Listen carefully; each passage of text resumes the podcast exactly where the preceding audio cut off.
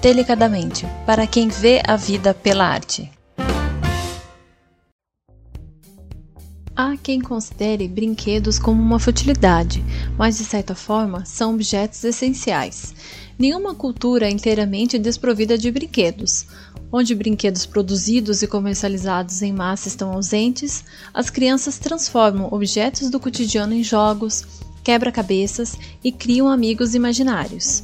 Os brinquedos podem ser objetos de atenção em entretenimentos solitários ou, com muito mais frequência, peças centrais de interação social. Ao longo do século passado, os brinquedos se tornaram foco de uma indústria gigantesca, uma abertura para a mercantilização da infância, ícones culturais controversos, assuntos de estudos sérios e não tão sérios, e às vezes até ferramentas para a pesquisa psicológica. Os brinquedos de hoje são carregados de significados. Eles proporcionam às crianças diversão e fantasia, enquanto ensinam normas sociais muitas vezes rígidas, prometem aos pais paz de espírito ao mesmo tempo que trazem o caos da cultura popular de consumo para o lar, e eles produzem lucro para multinacionais que prometem colocar os interesses da criança em primeiro lugar. Conforme a criança cresce, a brincadeira muda, e conforme a brincadeira muda, o brinquedo se transforma. O clássico de 1952 de Jean Piaget, A Formação do Símbolo na Criança, Imitação, Jogo e Sonho, Imagem e Representação, lançou a investigação sobre as mudanças nos estilos de brincar das crianças. Hoje, psicólogos como Catherine Thames Lemoda, da Universidade de Nova York, seguem seus passos, traçando a evolução do jogo, da exploração sensório-motora, à manipulação não simbólica e ao jogo simbólico, explorando as fronteiras borradas entre os estágios bem definidos de Piaget e mostrando como cada estágio contém uma infinidade de pequenas mudanças que podem levar a revoluções. O trabalho de Tamis Lemoda traça uma série de mudanças na natureza da brincadeira durante o segundo e o terceiro ano de vida, quando a brincadeira simbólica ou fingida está emergindo, do eu para o outro direcionado, do literal para o abstrato, dos atos individuais para atos sequenciados e de agente para vicário. Embora muito do ímpeto para essas mudanças venha da criança, os pais não são apenas observadores passivos mesmo que os pais não percebam o que estão fazendo, os pais promovem esses diferentes níveis de jogo, diz a psicóloga. Brincar também ajuda a ensinar as crianças sobre os papéis sociais, para o bem e para o mal. Quando um menino aprende que certos brinquedos são apenas para meninas, ou que certos tipos de brincadeiras violentas estão fora dos limites, ele está descobrindo algo sobre a sociedade em que vive. Brincar é ensinar às crianças estereótipos sociais e normas sociais, tanto as boas quanto as ruins, diz Tamis Lemoda. Independentemente das raízes das preferências de gênero pelos brinquedos, está claro que os brinquedos e a publicidade desses brinquedos têm efeitos poderosos sobre as maneiras como as crianças constroem suas identidades de gênero. Meninas com idades entre 5 e 8 anos expostas a bonecas Barbie se sentem pior com seus corpos do que meninas expostas a bonecas com físicos mais realistas, de acordo com um estudo recente da psicóloga Elga Diltman, da Universidade de Sussex, publicado na revista Developmental Psychology. Os meninos, é claro, também são influenciados pelos brinquedos. Em um artigo recente da revista Sex Rose, Jennifer Pike e Nancy Jennings relataram que os meninos tendem a ser particularmente influenciados por aspectos de gênero da propaganda na televisão. Se os meninos vissem uma propaganda em que apenas meninas brincassem com um determinado brinquedo, seria muito menos provável que brincassem com aquele brinquedo quando tivessem a oportunidade. O fato de as crianças brincarem com brinquedos de meninos ou meninas tem efeitos significativos na natureza de suas brincadeiras, diz Isabelle Cherney, psicóloga do desenvolvimento da Universidade de Creighton. Shirney e seus colegas descobriram que os brinquedos com estereótipos femininos tendem a promover as brincadeiras mais complexas em crianças de 18 a 47 meses. Mas, à medida que as crianças crescem, seus estereótipos de gênero sobre brinquedos ficam mais fortes. Os meninos, especialmente, estão cada vez mais propensos a evitar brincar com brinquedos de menina, possivelmente por medo das repercussões sociais de seus colegas.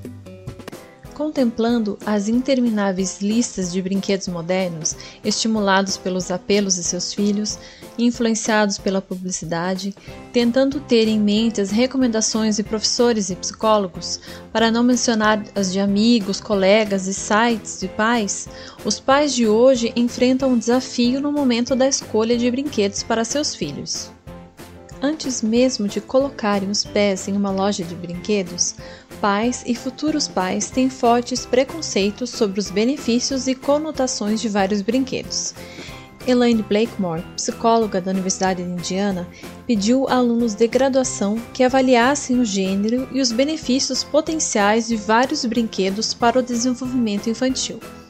Ela descobriu que os brinquedos considerados moderadamente masculinos ou neutros eram vistos como tendo impacto mais positivo no desenvolvimento.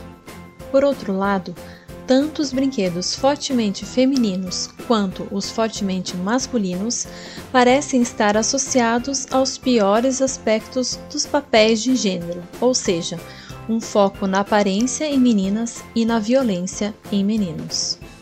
A compra de um brinquedo não é, obviamente, o fim do envolvimento dos pais na forma como o brinquedo é usado e percebido pela criança. Em última análise, um brinquedo nada mais é do que uma oportunidade para brincar, e os pais estão constantemente incentivando, restringindo e participando das brincadeiras de seus filhos. A brincadeira conjunta de pais, mães e pais e filhos pode ter efeitos de longo prazo no desenvolvimento infantil, de acordo com um estudo recente de Tamis Lemon e seus colegas, feito com crianças de 2 e 3 anos em famílias de baixa renda. O apoio dos pais aos 24 meses de idade, conforme evidenciado durante uma sessão de jogo de 10 minutos, previu o desenvolvimento das crianças em testes padronizados de cognição e linguagem realizado um ano depois. Em circunstâncias menos felizes, a brincadeira pode revelar problemas no relacionamento entre pais e filhos.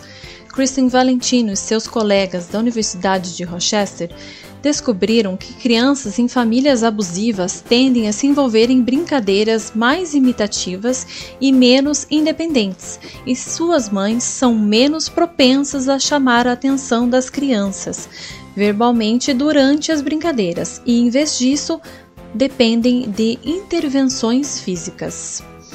Não são apenas pais, educadores e psicólogos que se preocupam com a psicologia das brincadeiras infantis.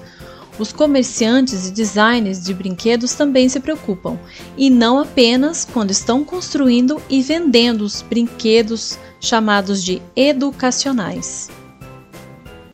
Segundo pesquisa do Departamento de Psicologia da Universidade de Stanford, a maioria dos pesquisadores que trabalham na interseção de brinquedos e psicologia provavelmente está na indústria. O designer de brinquedos Barry Kodrowitz, um estudante graduado no MIT, desenvolveu brinquedos para a Hasbro, diz que a familiaridade com a psicologia infantil é fundamental para o design de brinquedos, embora muitos designers não tenham formação acadêmica em psicologia.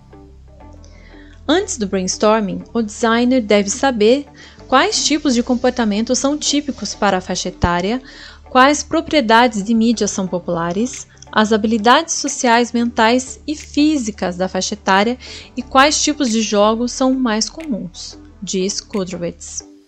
As empresas de brinquedo não são diferentes de outras empresas em sua necessidade de obter lucro, mas, ao contrário de muitas outras empresas, seus principais consumidores são mal equipados para julgar a veracidade de suas afirmações ou o valor de seus produtos. Igualmente incomum é o fato de que a indústria de brinquedos vende diretamente para consumidores que geralmente dependem de terceiros, seus pais, para comprar os produtos. O resultado é uma situação ambígua em que as empresas de brinquedos argumentam que estão protegendo os direitos do consumidor, das crianças, por meio de publicidade direta, enquanto os críticos sociais argumentam que estão explorando uma população vulnerável. As oportunidades de aprendizagem para crianças estão no mundo todo e os brinquedos são apenas um conjunto desses materiais, diz Tamis Lemonda, que aponta que as crianças parecem encontrar amplas oportunidades para brincar e aprender, mesmo em culturas onde o estilo ocidental dos brinquedos comercializado seja raro. O antropólogo Jean-Pierre Rossi do Centro Internacional de Pesquisas em Brinquedos de Estocolmo descreve as crianças que ele estudou nos países do norte da África e do Saara como mestres na reutilização de resíduos, criando brinquedos a partir de detritos e de objetos de uso doméstico. Os sujeitos da pesquisa de Rossi eram provavelmente mais habilidosos em fazer brinquedos do que muitas crianças que crescem com baús cheios de brinquedos, mas eles não eram únicos em sua capacidade de transformar objetos mundanos e do dia a dia em oportunidades para brincar. As crianças são notoriamente responsáveis por achar uma caixa de papelão mais fascinante do que o brinquedo caro que ela contém. Esse interesse em brincar com objetos do cotidiano pode refletir o desejo de imitar os adultos e, por meio da imitação, de explorar os valores e papéis sociais de suas sociedades. Ao imitar os adultos, as crianças aprendem quem são. Talvez as expectativas sobre o que os brinquedos podem fazer com as crianças, para melhor ou pior, tenham sido exageradas. O teórico do jogo Santos Smith criticou a pesquisa psicológica sobre o jogo pelo que ele vê como uma preocupação racionalista e moralista mal disfarçada com a maneira como os pais socializam seus filhos em níveis mais elevados de complexidade. Sultan Smith quer nos lembrar que nem todas as brincadeiras têm uma função, nem todos os brinquedos são educacionais e nem todas as interações entre pais e filhos tem como objetivo necessariamente produzir membros produtivos da sociedade. Às vezes, os brinquedos são apenas divertidos. Os filmes comentados nessa semana são aqueles que os personagens principais são brinquedos bem conhecidos por nós. Engana-se aquele que ainda acredita que filmes de desenho são apenas para crianças. Esses filmes prendem a atenção de muitos adultos por aí. Mas será que você conseguiu capturar bem as mensagens que esses brinquedos, personagens quiseram passar? Vamos refletir juntos? Brincar de Lego sempre foi mais do que seguir as instruções que vinham com as famosas pecinhas de plástico. Era ter a chance de realmente criar o que se deseja. Com isso em mente, a produção Uma Aventura Lego de 2014 apresenta um mundo de peças de Lego totalmente controlado pelo vice-presidente de negócios. Nesse mundo, um trabalhador na área de demolição da cidade, Emmett, acaba encontrando um item que pode salvar o lugar do apocalipse o filme mostra a trajetória desse cidadão comum em alguém que se torna um construtor, capaz de pegar qualquer peça de Lego e criar um veículo, arma ou o que quiser para salvar a todos. Algumas pessoas criticaram a produção, considerando-a apenas uma vitrine para vender as edições do brinquedo. Isso não quer dizer que eles não utilizem isso a seu favor. Aproveitando o licenciamento da Lego com outras marcas, figuras conhecidas dão as caras na produção para ajudar a evitar o apocalipse, como Batman, Super-Homem, Lanterna Verde, Gandalf, de Senhor dos Anéis, Dumbledore, de Harry Potter, Chewbacca, de Star Wars. Uma aventura Lego usa ainda outras franquias da empresa, como barcos piratas, Velho Oeste, cidades, naves espaciais, com uma ou outra exceção, tudo que é visto na tela pode ser comprado nas lojas. Entretanto, em nenhum momento o filme tem cara de propaganda de brinquedos. A história se amarra bem e no final fica evidente a mensagem que eles passam para pais e filhos, que tudo é como uma brincadeira de criança, em que se monta e desmonta para criar coisas novas e a importância de fazerem isso juntos. Quando pensamos em filmes infantis, é quase impossível não lembrarmos dos da Barbie. A Barbie em si já foi muito criticada por todos os estereótipos que defende da beleza da mulher loira, branca e magra. As primeiras mudanças começaram a aparecer em 2015. Desde então, a Mattel vem investindo em novos modelos, acrescentando mais de 100 tipos de corpo, tons de pele, textura de cabelo, formas faciais e cores dos olhos. No marco dos 60 anos da Barbie, ficou ainda mais evidente a tentativa de mostrar uma evolução da boneca, que se reinventa, mostrando novos jeitos de quebrar preconceitos e padrões de beleza, apostando na representatividade e diversidade para dialogar com a nova geração. No ano de 2019, foi apresentada a Barbie cadeirante. Já em 2020, a coleção nova conta com uma Barbie careca, também a Barbie com vitiligo, a Barbie negra com prótese dourada na perna e um Ken de cabelo comprido. Vocês sabiam que desde o seu lançamento, lá em 1959, a Barbie já teve mais de 200 profissões, tendo como objetivo inspirar crianças a se tornarem a próxima geração de astronautas, engenheiras, juízas, professoras, cientistas, dentre tantas outras profissões que esperam ajudar garotas e garotos a sonharem com um futuro sem limites. Aqui, no entanto, os longas merecem destaque por desde 2001 trazerem para as crianças filmes com uma garota como a detentora do protagonismo. Em cada um deles, a famosa boneca se reinventa, porque apesar da aparência se manter, a personagem é outra.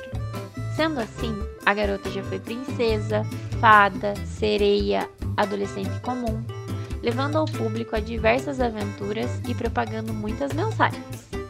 Os filmes também incentivam a prática de esportes e a expressão por meio da arte, propiciando o primeiro contato com algumas obras clássicas. Tudo isso vindo até os dias atuais, ensinando muito sobre o amor, a amizade, a humildade, coragem, esperança, a liberdade de fazer suas próprias escolhas, ao empoderamento. Vou comentar sobre Barbie e as Três Mosqueteiras. Essa produção é de 2009 e talvez seja o filme mais feminista da Barbie até hoje. Isso ocorre devido ao fato da história ter como enfoque a busca de Corinne por uma chance de ser mosqueteira. Apesar de toda a dedicação e determinação da camponesa que migra para Paris, a maioria das pessoas continua desencorajando-a, já que não existem mulheres mosqueteiras, mas isso não a faz desistir de buscar o que tanto quer. Tem como falar de filmes com brinquedos e não lembrarmos de Toy Story? Desde o seu lançamento, em 1995, sempre que assistimos aos filmes, voltamos mentalmente a sermos crianças, porém, agora com o olhar reflexivo de um adulto. Dentre suas quatro produções, aprendemos lições bem valiosas, como a união nos faz mais forte. Com seus personagens não convencionais, aprendemos a esquecer dos rótulos Alguns personagens passam grande parte do tempo tentando superar seus medos, assim como nós fazemos na vida real. E tá tudo bem se tivermos dificuldades, mas o importante é tentar. E a principal mensagem, o aceitar que mudamos. Logo no primeiro filme, os brinquedos de Andy começam a testemunhar as transições de fases que acontecem em sua vida. Os gostos vão mudando, Alguns brinquedos são deixados de lado, sendo substituídos. E quando ele já crescido decide doar seus brinquedos, ele entende que seu tempo de criança passou, que é necessário se desapegar e permitir que eles sejam úteis a outra criança, fazendo-a tão feliz com as mesmas experiências que teve junto de seus amigos.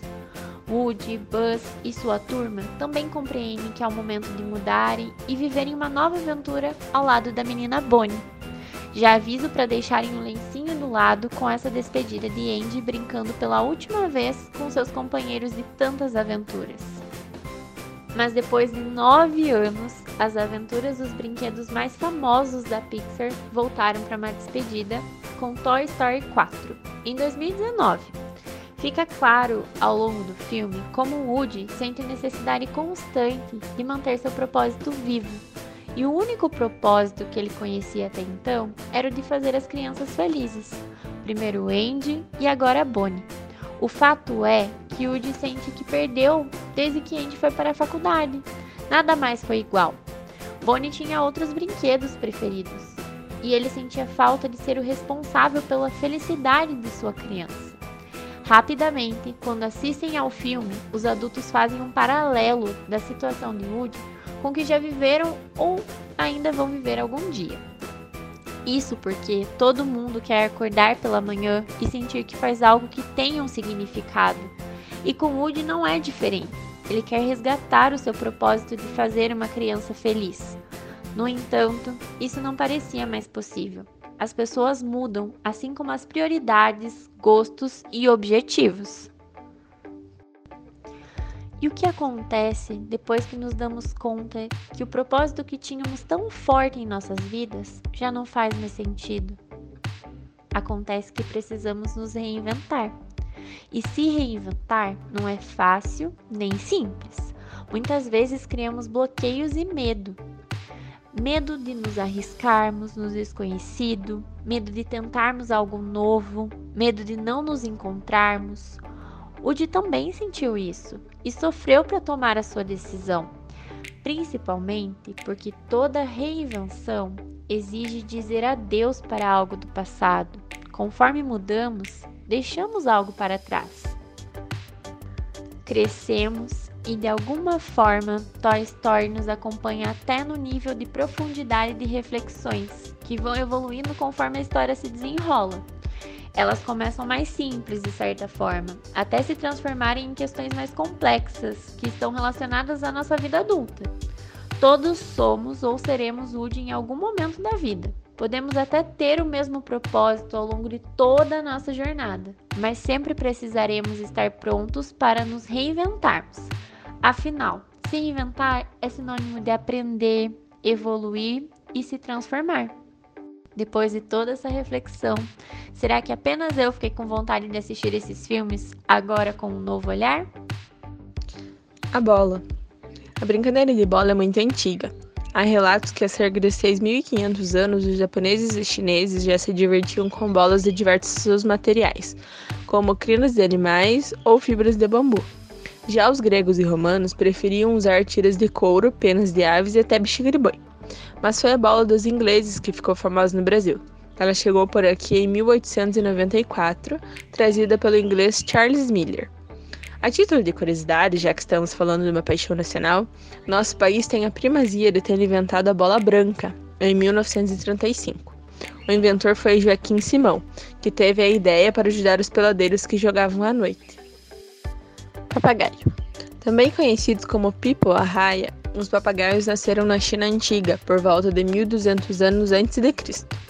Eles foram utilizados como objetos de sinalização militar. Os sinais eram definidos de acordo com a cor e o movimento que o papagaio desenvolvia no ar. O político e inventor americano Benjamin Franklin também usou um papagaio para investigar e inventar o para-raios. O futebol de botão foi inventado pelo brasileiro e carioca Giraldo Decour em 1930. Ele começou a usar botões de cuecas para jogar. Sim, naquela época as cuecas tinham botões. Depois passou a usar os botões das calças do uniforme escolar, o que fez com que o jogo fosse proibido na escola, porque os alunos estavam a acabar com seus botões. Jogos de tabuleiro: xadrez, damas, gamão, ludo e muitos outros. Os primeiros jogos de tabuleiro surgiram há 4 mil anos em civilizações como Egito e Mesopotâmia.